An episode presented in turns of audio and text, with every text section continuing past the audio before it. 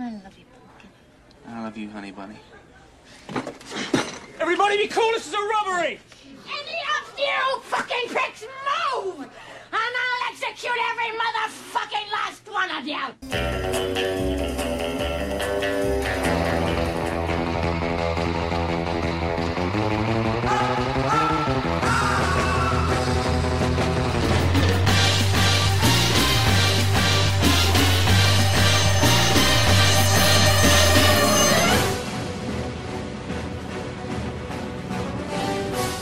Estás entrando al mundo del cine y su música.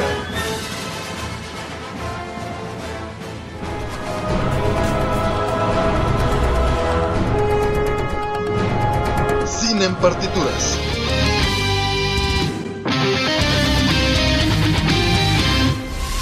Hola amigos de Cine en Partituras, bienvenidos a este programa especial en donde les vamos a compartir los mejores soundtracks y las mejores películas de este 2021, además de que vamos a escuchar en el intermedio tres piezas que bueno, son de los mejores soundtracks y arrancamos con cuál mano. Vamos a iniciar con esta pieza llamada Big Country de la película Minari, compuesta por Emil Mosseri.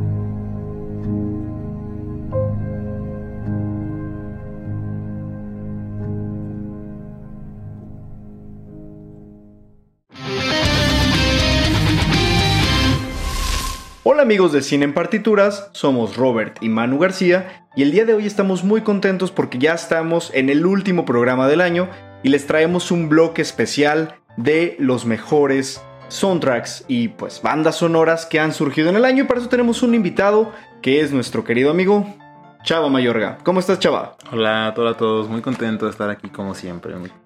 Pues vamos a iniciar, ¿les parece? La verdad es que ha sido una decisión un tanto complicada. El, después de haber visto tantas y tantas películas dura- durante todo el año, seleccionar los 15 mejores soundtracks. Y los tenemos el día de hoy para todos ustedes. Y vamos a iniciar contigo, Manu, ¿te parece?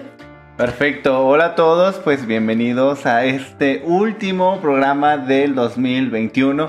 Y es correcto, eh, les tenemos que ser honestos, estos títulos no van en orden, es decir, de que del mejor al peor, no, simplemente son desde nuestra perspectiva las mejores o las más eh, fascinantes de este año. Y por supuesto, yo desde un principio ya estaba súper, súper clavado con una película que me encanta y que por supuesto estuvo nominada al Oscar y es Minari. Esta película eh, prácticamente es desarrollada en los 80s y es la lucha de un matrimonio que está abriéndose camino en un estado distinto al en el que radicaba normalmente, que era California. Y pues prácticamente es esta búsqueda de, de emprender, ¿no? Y lo que me encanta de esta película es que habla justo de esta cercanía con la naturaleza.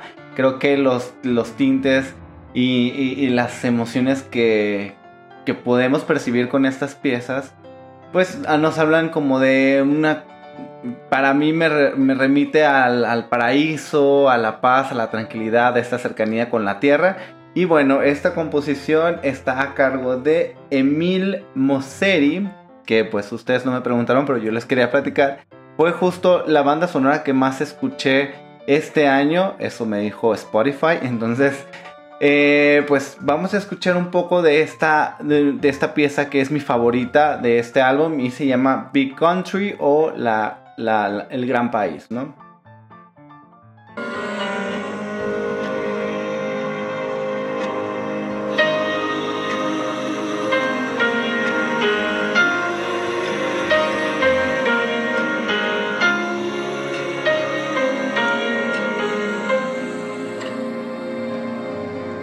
Qué padre, Manu. Sí, muy bonita. La verdad es una de las películas, también de mis películas favoritas del año. Me encantó. Y por supuesto el soundtrack no podría ser la excepción. Y bueno, chava, ¿cuál es nuestro soundtrack número 2? Eh, Soul, si vieron la película de Soul de Pixar este, este año a principios, eh, toda la gente estaba hablando de esa película, fue bastante eh, mediática, porque como todas las que hace Pixar, ¿no? Siempre son muy, muy mediáticas. Y Soul es una película especial porque pues es precisamente de un músico, de un maestro que toda su vida se ha dedicado a la enseñanza y de repente ya quiere, este, lo, llama esta idea de, de ser músico y hay una, hay una, una, una, varias piezas muy buenas, pero sobre todo una que, me gusta mucho, una escena que ahorita se las platico. Este, antes de eso, pues eh, la música es principalmente jazz. Y es muy, muy bonito jazz, muy bonitos estándares de jazz. Este, estaba escuchando que como el jazz a veces puede tornarse un poquito complejo, difícil, este, los compositores pensaban hacer un jazz sencillo para que toda la gente, sobre todo los niños este, que ven películas de Pixar, pudieran identificarse con el jazz y no les, y no les sea tan difícil. Este, los compositores, John Baptiste, Trent Reznor y Atticus Ross. Y hay una pieza que me gusta mucho, ya a estas alturas todo el mundo ha visto Soul, no sería ningún spoiler si les platico una escena. Este, en la escena en la que este, está acompañando a, a un conjunto de, a un- en una banda de, de jazz y le toca su parte al, al maestro, tocar en el piano. Y no tiene fe en, en- en él, de eso trata la película. Al principio no tiene mucha confianza en él y se suelta y se va soltando poco a poco hasta que sus dedos automáticamente están tocando la pieza y sin él darse cuenta y de repente al final se, se va y se pone inmerso en su mundo. Este, muy bonita pieza, dura muy, muy poquito, pero aquí va un, un pequeño extracto, ¿no?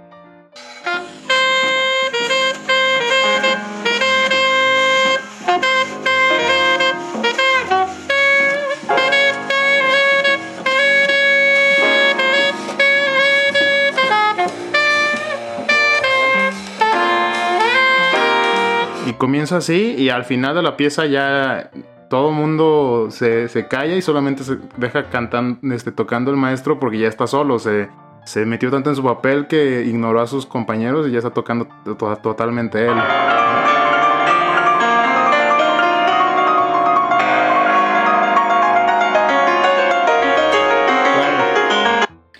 Sí, sí, sí, sí es cierto. Muy, muy buena escena de la película de Soul. Y como dato curioso, recordemos que esta película estuvo. Bueno, la banda sonora estuvo nominada al Oscar y competían los mismos compositores que hicieron también la banda sonora de Monk. Entonces, qué curioso, ¿no? Y también en el Grammy está. eh, estuvo ahí nominada esta banda sonora de Soul. Y Chava, ahora eh, también tenemos otro, otro soundtrack que es de la película Supernova. No recuerdo cómo se llama esta película en español. Pero Sí, tiene otro nombre. sí, tiene otro nombre de una completamente. estrella, ¿no? Superestrella, ¿no? No, tiene otro nombre, pero pues platícanos, ahorita- chava. Ahorita yo aquí me, me aviento mi tarea. Sí, es, es una película que a mucha gente le agradó, a mucha gente no le agradó. Este, hay quien conecta con, con ella. Yo conecté con la película por medio del soundtrack, precisamente. Este, la historia es un poquito triste y el soundtrack es bastante emocional. Este, pues también ya tiene un tiempo que salió. eh, la historia de una, un- un- una pareja de dos, de dos ad- adultos, de dos hombres que pues uno de ellos está con una enfermedad muy, muy grave que posiblemente muera y pues bueno, al final no los los voy a spoilear, pero toman una decisión pues bastante difícil, ¿no? Este, pero el soundtrack es bastante sencillo a la vez de que es muy emocional, muy, muy emotivo. Y mm, es curioso también porque uno de los protagonistas es pianista. Este, y está preparando una pieza y una pieza final que hasta el último este fragmento de la película es cuando la, la toca, ¿no? Y es muy bonita, es una, un- una, una pieza para, para piano que me recuerda mucho a las baladas de, de Chopin sencillas, ¿no? Eh, La música está hecha por Keaton Henson y bueno, de la pieza de las que les hablo es esta.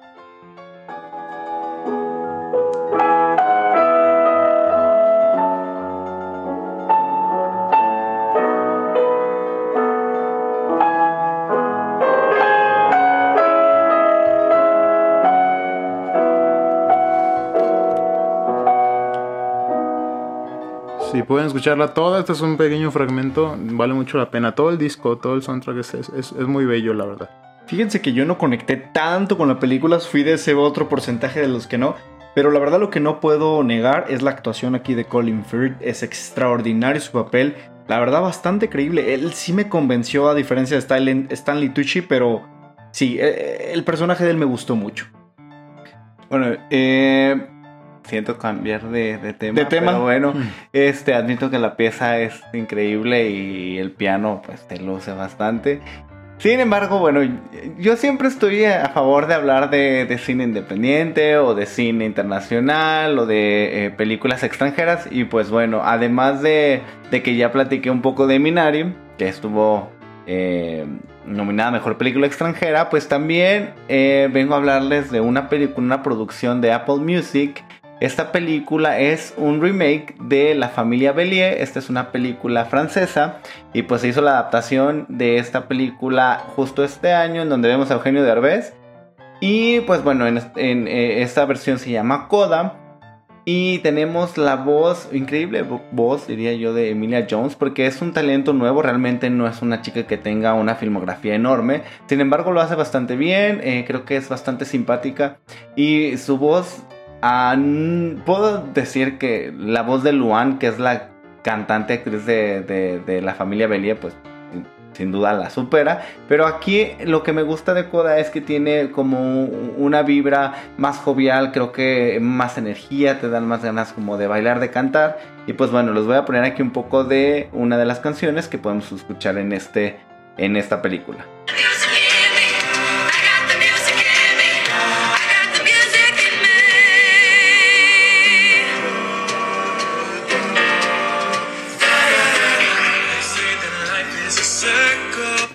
Bueno, sí, les insisto, esto me recuerda mucho a Mia Glee. Eh, hay, hay muchas voces, eh, es un coro tal cual, es una chica que está pasando por, por diferentes adversidades en cuestión familiar, en la misma escuela, y pues tiene este talento que es la voz, sin embargo tiene una familia en donde son sordomudos y pues es el conflicto de mis padres no pueden darse cuenta del talento que tengo y de alguna manera soy la intérprete y soy quien ayuda a, a que mi familia salga adelante, entonces les comento, es un, es un álbum bastante disfrutable, creo que lo pueden escuchar sin siquiera tener nociones de la película, creo que lo pueden darle play y disfrutarlo. Más que hablar de que es un álbum que quizás se llevó las palmas o que puede ser de los mejores, la verdad es que no, pero creo que es de lo más rescatable y más amigable, no tan como en esta onda de, que luzcan los instrumentos, simplemente son voces y es como si fuera un álbum muy comercial. Y pues aquí eh, todo a manos de el compositor Marius de Vries, que creo que también lo hizo disfrutable, como dice Manu. Ahora yo les voy a platicar de otra película que para mí fue una de las que más me gustó en este año. Por supuesto, un compositor de renombre que ya tiene bastante tiempo en la industria y es el señor Hans Zimmer, que hizo la música de la película de Dune. Y la verdad es que qué trabajal hizo, ¿eh? Porque ya les habíamos platicado en alguno de los programas que salieron tres álbums de Dune. El primero de ellos, que era tal cual eh, The Sketchbook of Dune, que es un álbum de nueve piezas. Después, eh, toda la banda sonora que tiene más de 20 piezas. Y finalmente hicieron uno más que se llama The Art and Soul of Dune, inspirada en el libro. Entonces. Hans Zimmer hizo la música de los tres álbums. La verdad fue un trabajo extraordinario. Y yo creo que si ve, aparte que la fotografía es extraordinaria en esta película, sin lugar a duda la música termina de enamorarte. Y una de mis, de mis piezas favoritas es um, del primer disco, del primer álbum que salió. Eh, Se llama eh, Paul's Dream y les voy a poner un pedacito para que lo escuchen. Oigan, nada más para recordarles que justo en diciembre se llegó a streaming en HBO Max la película de Duna, entonces si todavía no la han visto, la pueden disfrutar en su casa. Sin embargo, yo creo que justo hablando de la banda sonora de Hans Zimmer, definitivamente se, se demerita o pierde mucho valor si lo ven en su casa o peor aún cuando lo ven en su celular. O sea, creo que es una falta de respeto para Denis Villeneuve y para, y para Hans Zimmer, pues que digan, ah, la voy a ver aquí en mi cama, en mi celular. La verdad es que no. Si tienen teatro en casa, eh, pues creo que por lo menos Aprovechenlo. sería la diferencia. Pero bueno, Ahí les va.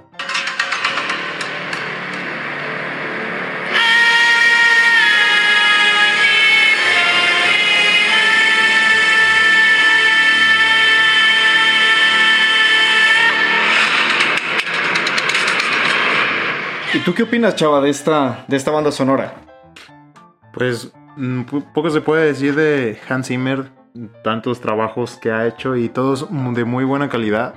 Eh, em, yo lo que puedo decir personalmente, eh, me gustó mucho la película, pero de los trabajos de Hans Zimmer creo que es con el que menos he conectado. Eh, ok. Mm, Creo que tiene mejores cosas, pero también entiendo que es por parte de la naturaleza de la, de, de la película. Este, me recuerda este tipo de música, pues, este, a las etnias africanas, ¿no? Lo- lo- los típicos cantos de, de- guerra.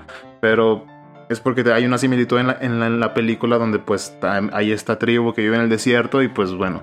Este, sin embargo, eh, los temas son muy buenos. Este, la- el manejo de los recursos sonoros en cuanto a la música en el cine son muy bien llevados a, a- a cabo, pues poco, muy pocas cosas se, le pueden criticar a Hans Zimmer, la verdad, pues como siempre un trabajo excelente. Claro. Y también tenemos otro compositor que fue Alexander Desplat, que hizo la banda sonora para la película La Crónica Francesa, un soundtrack también que tiene más de 15 piezas. Y la verdad, una película, pues creo que se esperaba más. A mí sí me gustó, la verdad, lo admito, me encantó. Recuerden que, es, que narra como si fuera, estuviera leyendo un, un periódico y se divide en tres historias, ¿sí? Y también una introducción y un desenlace. Y hay una de las piezas que a mí me fascinó que se llama eh, Simone Naked Cell Block, que es justamente cuando el pintor está inspirado eh, con su musa haciendo una de sus obras de arte. Vamos a escuchar.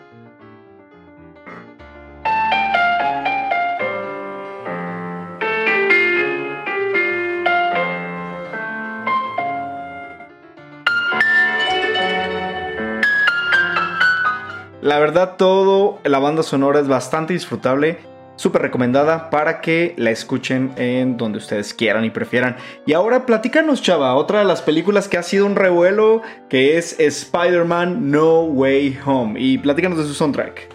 Sí, pues es de las películas que actualmente son el hit a finales del año 2021. Todo el mundo está hablando de, ella y bueno, no es para menos, ¿no? Juntar eh, tres universos este, en una sola película es, una cosa bastante titánica y la música también eh, hace muestra de, ello. Y bueno, uno de los compositores que más admiro en cuanto a Hollywood pues es Michael Giacchino. Este, me gusta mucho su trabajo y en cuanto a la película que, de la que hablamos hoy, mm, es muy buen soundtrack. Eh, el tema que se maneja para Sp- Spider-Man eh, también es muy bueno.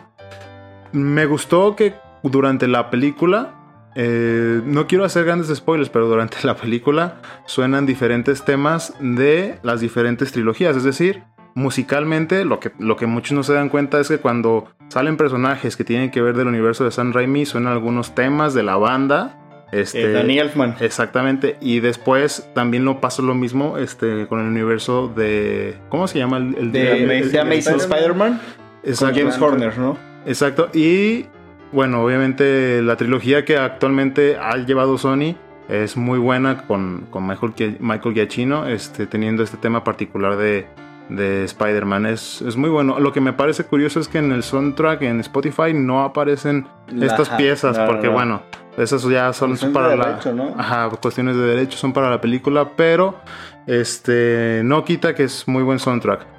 Aunque también creo que hay trabajos de Michael Giacchino que creo que se quedan más en la memoria que, que este, pero no para menos, este no es nada mal trabajo. Este, ahí la, pieza final del soundtrack a mí me gusta mucho, es muy larga y bueno, aquí solamente un pequeño fragmento de, de cómo, es, cómo empieza, ¿no?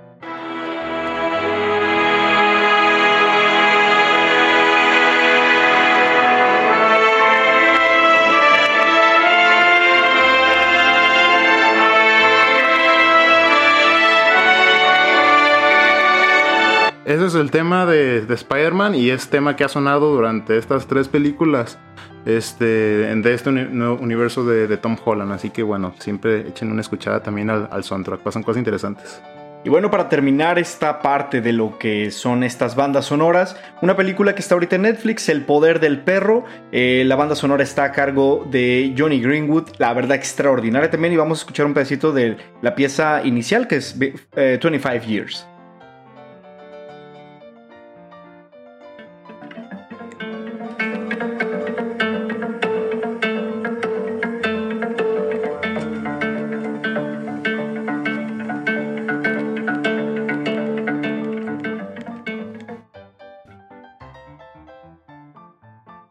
Y bien, no podíamos dejar de lado también las compilaciones, es decir, aquellos álbums que están hechos con piezas o canciones de otros artistas y que aparecen obviamente en la banda sonora de la película. Y uno de ellos que es nuestra recomendación es Nomadland, ¿no, chava? Sí, es muy, buen soundtrack. la historia es bastante emotiva y la música no para menos. Este, es con los pianistas actuales más influyentes, importantes. Ludovico Einaudi. Muy buenas este, piezas.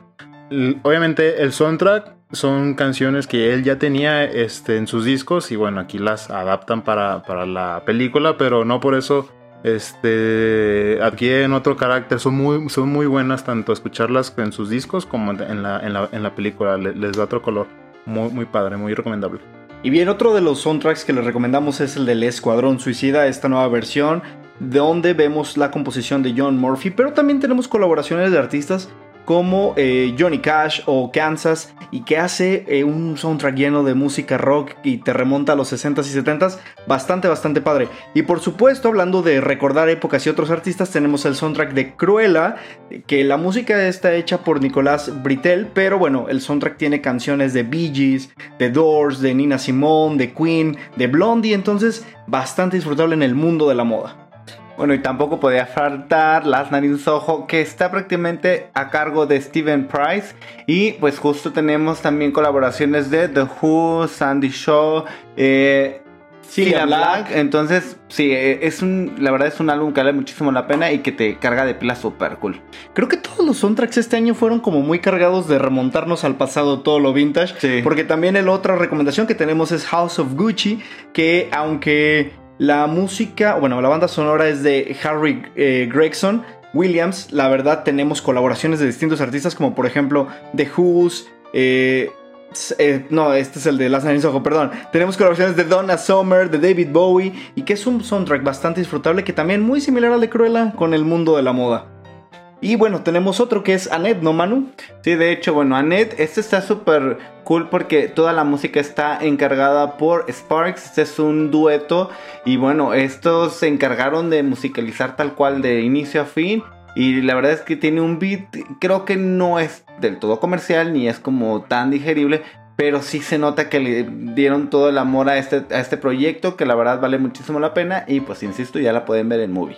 Y finalmente, chava, tenemos Tic Tic Boom. Sí, si les gustan los musicales, definitivamente es una película que tienen que ver. Si no les gustan los musicales, que es poquito mi caso, es, la verdad yo no soy muy fan, no la vean porque es, hay una canción hasta para, ir, hasta para ir a tomar agua. Así que, eh, pero las canciones que aparecen son muy buenas, la historia también es muy buena, basada en una historia real. Este, de este personaje que quería incursionar en el mundo de- del- teatro en, Larson, ¿no? en- en Broadway, ajá, Jonathan Larson. Y las piezas son muy, muy, muy bonitas. Muy buena actuación de Andrew Garfield para poder interpretar y cantar este, las piezas, así que también es muy recomendable si te gustan los musicales. Sí, está muy padre, escúchenlo. Y bueno, con esto concluimos nuestro especial de los mejores son bandas sonoras y soundtracks del 2021. y habrá Chava. muchas gracias Chava por habernos acompañado y nos vemos este 2022.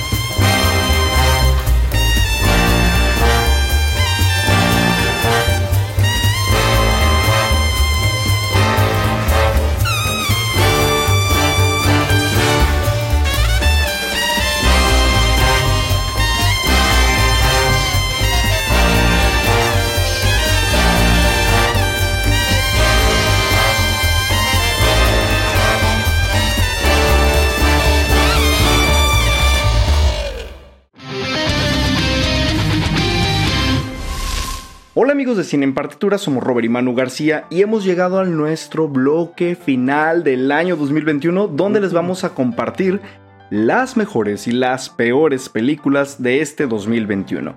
Y vamos a iniciar con lo peor, Manu, ¿te parece? Para poder cerrar con broche de oro con lo mejor de este año. Y entre las películas, las peores películas que vimos este 2021, que eran aquellas que esperábamos que fueran buenas, pero fueron una gran decepción, vamos a iniciar con el género de terror. Sí, vamos a entrar en controversia y como saben yo soy de los que los invita a ver el cine de terror porque nos encantan pues mínimo los jumpscares y pues aquí está en la lista de lo peor del cine de terror. La primera definitivamente es Maligno de James Wan. Se lleva yo creo que un trofeo de lo peor del año. También está... La película que más hizo reír a mano. Ah, sí, la, la- la comedia más que terror, eso.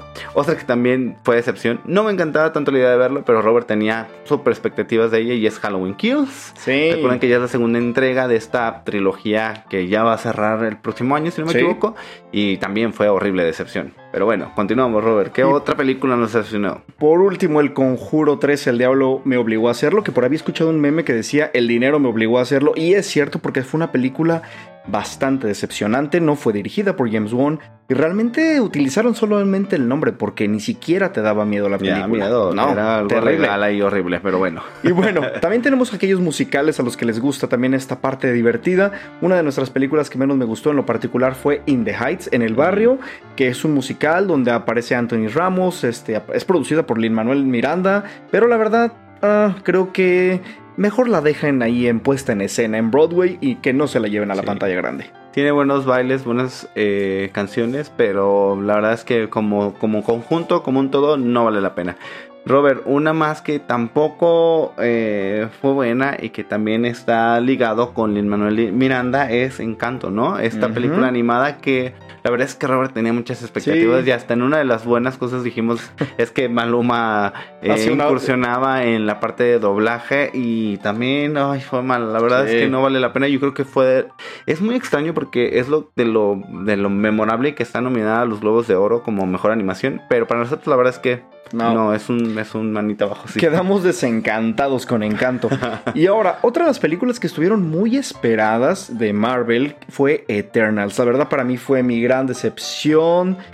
Ah, no, creo que la fase 4, vuelvo de- a decir, que fue muy débil. Y los Eternals, una gran decepción para mí. Sí, todo lo que tenemos grandes expectativas fue algo malo. Y otra de esas, que por lo menos tuvo una buena respu- respuesta del público, es Cazafantasmas, que también fue una película esperada. Eh, creo que es más la nostalgia que lo Sí. que realmente es la película. No hay una historia, las actuaciones no son para nada memorables. Si acaso el de la niña.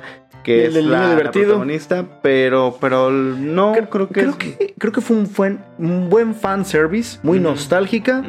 Poca sustancia. Pero ya, se nos olvidó, o sea, ya ni nos acordamos de la historia. Pero Kokoro, la peor decepción de este año y acaba de estrenarse la semana pasada, para nosotros fue Matrix. Matrix, ah. Sí, no, no, no, creo que fue lo peor en realidad que vimos de este año, o sea, el haber resucitado, como dice Mano, estos personajes, creo que mm, mm, no les fue favorable, ¿no crees? Creo que nada más la intención es cumplir.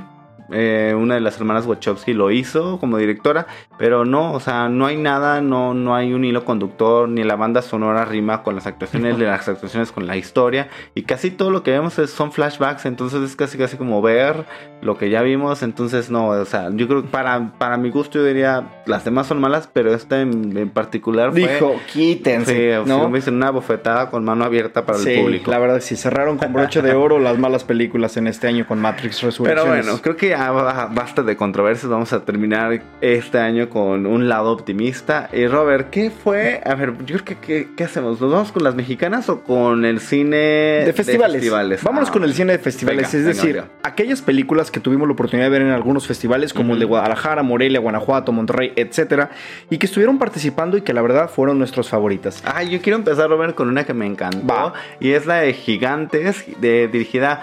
Este, no me acuerdo. Ay, olvidé el nombre de esta directora, pero la verdad pueden Beatriz ver en nuestra- Sánchez. Beatriz Sánchez la pueden ver en nuestras historias en Instagram. Y esta película estuvo aquí en Guadalajara, también estuvo en Los Cabos. Recuerden que fue filmada ahí en el estado de Baja California.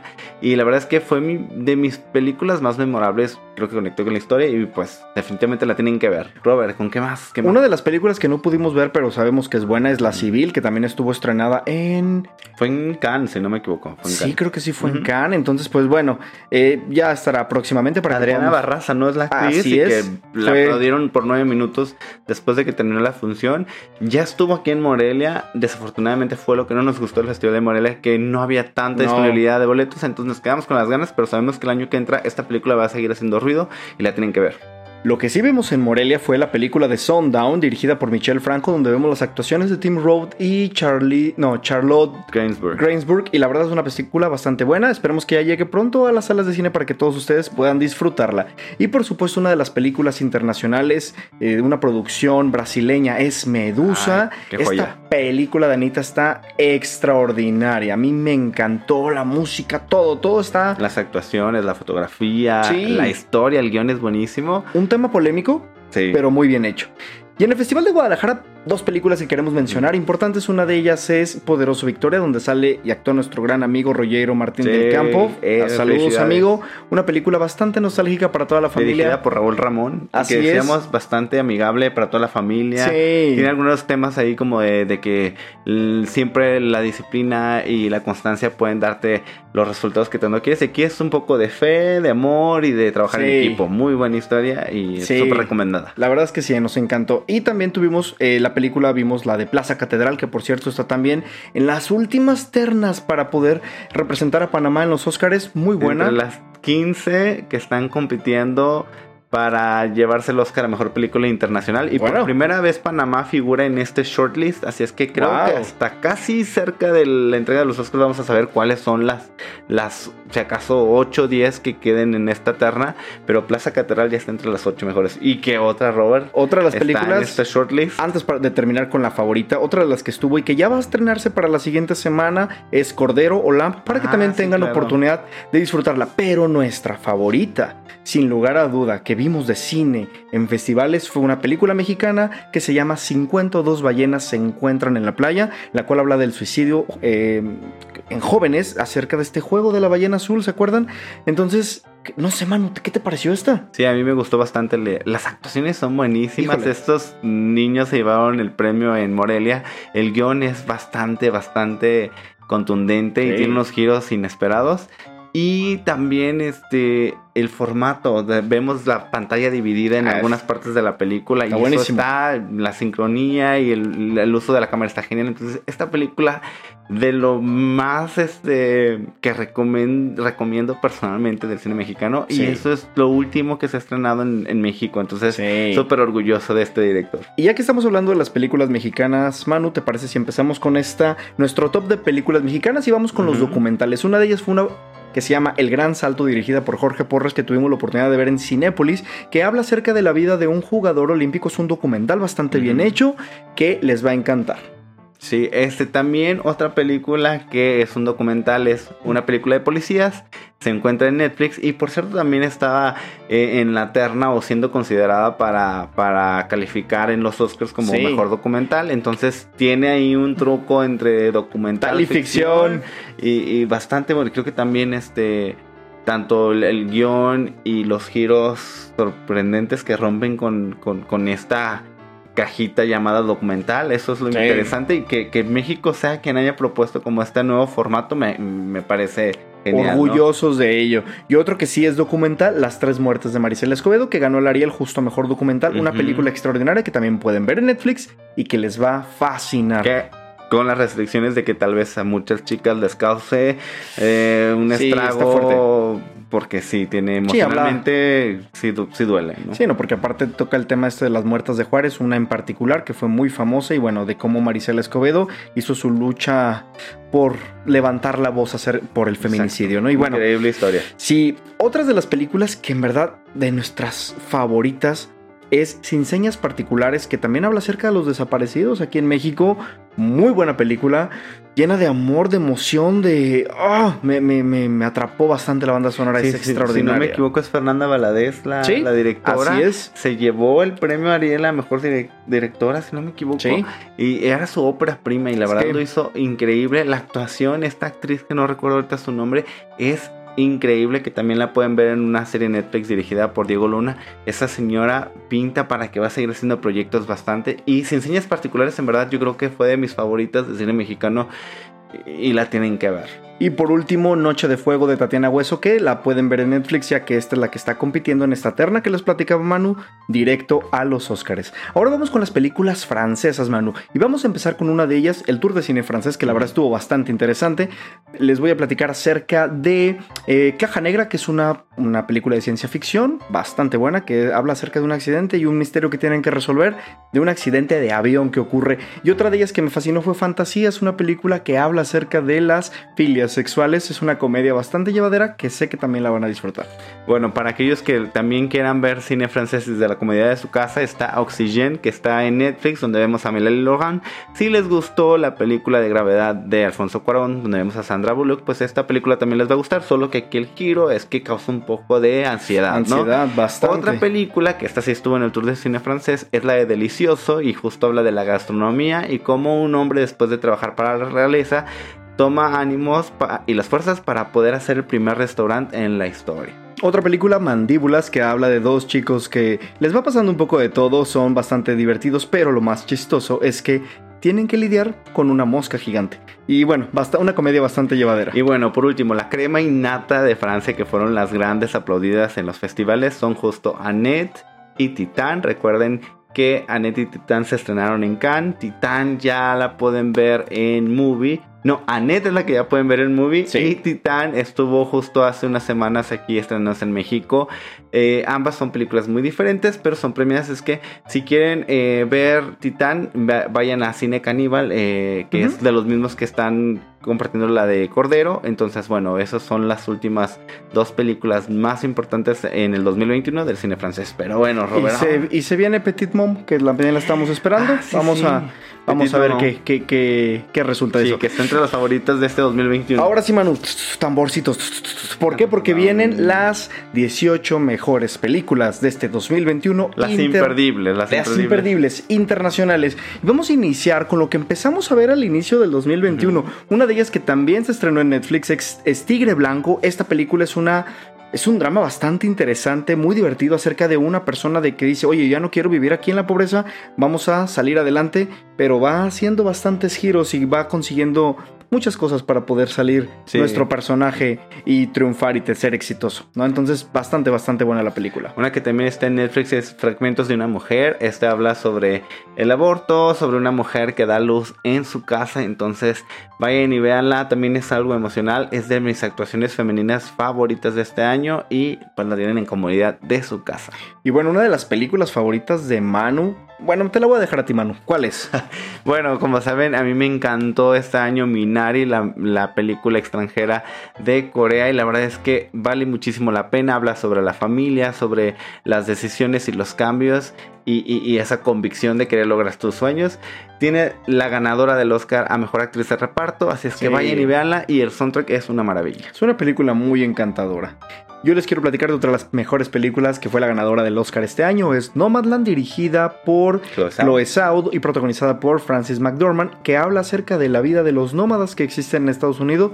Estas personas mayores que no tienen un hogar y van deambulando en casas rodantes buscando sobrevivir. Bueno, yo les voy a hablar de una de que es el ganador del Oscar a Mejor Actor de Anthony Hopkins llamada The Father o El Padre. Y justo esta habla de la historia de un hombre que pierde eh, la memoria eh, a partir de, que se le diagnostica de Alzheimer. Y la verdad es que eh, el diseño de producción y la actuación de Anthony Hopkins juegan una clave importante en esta historia porque en verdad te sorprende cómo eh, genera empatía con este, con este personaje y con esta historia. La verdad es que es bastante, bastante emotiva y también una de las favoritas. A mí me hizo llorar, imagínense. Entonces, claro que está excelente. vale muchísimo la pena. Ahora vámonos un poquito con las películas animadas y uno de los estrenos que tuvimos en Disney Plus en streaming justamente fue Raya y el último dragón, una película también para toda la familia que habla acerca de cómo es hay cosas tan importantes como la unión, la amistad y la familia en sí. Otra Oye, de las películas Otra de las favoritas de- de- del público y también de los, de los pequeños es Los Miches contra las Máquinas. Esta película también ya se ha llevado bastante premios. Está también en las plataformas de Netflix y creo que vale muchísimo la pena, así es que no se la pierdan. y por supuesto Luca, otra película de Pixar bastante divertida. A mí me encantó, me, me gustó muchísimo esta parte de que te muestran esa Italia vieja, ¿no? En la que un monstruo marino quiere ser, ser- Mm. convertirse en humano para poder explorar el mundo. Bastante bonita esta película También que habla conmovedora. Sí, acerca de la amistad, me encantó. Y Un lugar en silencio, parte 2. La verdad es que la tuvimos que poner en la lista, Manu, ¿no? ¿Por qué? Sí, porque justo de todo lo malo que decíamos, ay, el cine de terror no sacó la casta, pues Un lugar en silencio 2 lo hace bastante bien, tiene algunos jumpscares que son como la salida fácil, pero las actuaciones son buenas, el diseño de producción es increíble y creo que el que sea mm, precuela y también como la consecuencia después de todo lo que pase y que resuelva el conflicto, Sí. creo que lo hace bastante bien. Aplausos para el director y también para Emily Blunt, que la verdad Que es esposa del director, por es- cierto. Es, es lo mejor, es lo mejor del cine de terror de este año. Y pues bueno, valió la pena que desde el 2020 se iba a estrenar en mayo. Y la por pospusieron. pandemia, y no, es una maravilla. Me encantó que la pudimos ver en el cine. En Si no me Macro- equivoco, sí, en sonido- La vimos con, con Chava, ¿no? Sí, con Chava Mayorga, saludos, que ya estuvo en el blog anterior. eh, Y bueno, otra de las películas que justo está nominada a los Globos de Oro como mejor película es Coda, esta adaptación de la familia Belier, ahora en la versión anglo, donde vemos actuaciones como por ejemplo de Emilia Jones y Eugenio Derbez. La verdad, una película bastante, bastante también llena de, pues, acerca de los valores familiares, del- de esta niña que busca su voz, ¿no? Que es su pasión cantar a pesar de que su familia son sordomudos. Bueno, y hablando justo de protagonistas, también en Last Night in Soho, que vemos las actuaciones de Anya Taylor-Joy y de Thomasin Mackenzie, es una película llena de mucha moda, de mucha música y de mucho nostalgia. Eh, hablamos de Nueva York, la película está genial y también tiene como unos tintes ahí medio, medio de suspenso terror. Exacto. También, este, digamos que más allá que las franquicias que creíamos que iban a hacer una película genial, Last Night in Soho lo tiene todo. Soundtrack, actuaciones, diseño de producciones. Es que vayan y véanla. Si no la han visto, pues espérenlo para que esté en streaming. Muy bien por- Hay una que sé que tú te mueres por hablar. A ver, cuéntanos. Claro, por supuesto, es una la película eh, dirigida por Denis Villeneuve que es Dune, esta película tan esperada. A mí en lo particular me encantó la producción. Sé que para muchos fue un tanto lenta, pero la verdad la banda sonora de Hans Zimmer, ya lo decíamos, es extraordinaria. La fotografía, el diseño de arte, para mí una de las mejores películas que vi este año. Oigan, y yo hablando de composición y de música, Alexander Desplat colaboró en La Crónica Francesa, esta película que también es una imperdible de este año, en donde vemos pues tal cual cómo se vive el editorial de esta revista, en donde pues vemos actuaciones como la de Benicio del Toro, que la verdad esa fue mi historia favorita. Vayan y véanla, hay muchísimo que ver, y entre tanto pues ahí vemos a Timo Cha- Chalamet, que estuvo en todo, en todo el cine como en Dune, pues también aquí estuvo. Pero bueno, continuamos con la siguiente, Robert. Uno de los musicales más destacables, sin lugar a duda, es Tic Tic Boom, donde vemos a eh, Andrew Garfield interpretando a Jonathan Larson, quien es el creador justo de este musical Tic Tic Boom, y está dirigida por Lin Manuel Miranda. Esta sí estuvo buena, ahí sí, aplausos. Muy buena, dirigida por él, su primera ópera prima. eh, la- bueno, fue la ópera prima de él, valga la redundancia, pero sí, vale muchísimo la pena y está en Netflix. Y sale Andrew Garfield y la verdad lo sé genial. Bueno, Robert, yo también quiero hablar de una película extranjera que es de Italia. Es fue La mano de Dios, también está considerada entre las mejores de película extranjera en los Globos de Oro. Vale mucho la pena porque habla justo de la familia, de la comida y de los conflictos que pueden llevarte a cumplir tus sueños o no. Así es que si te encanta el cine, seguramente o el fútbol, seguramente esta película te va a enganchar. Así es que ve, corre y vela en Netflix. Y sin lugar a duda, El Poder del Perro ha causado bastante polémica. Esta película donde vemos a Benedict Cumberbatch eh, es extraordinaria. Vemos a Kristen Dunst también. Y es una película que es un western mm, diferente, pero habla acerca de dos hermanos que van a...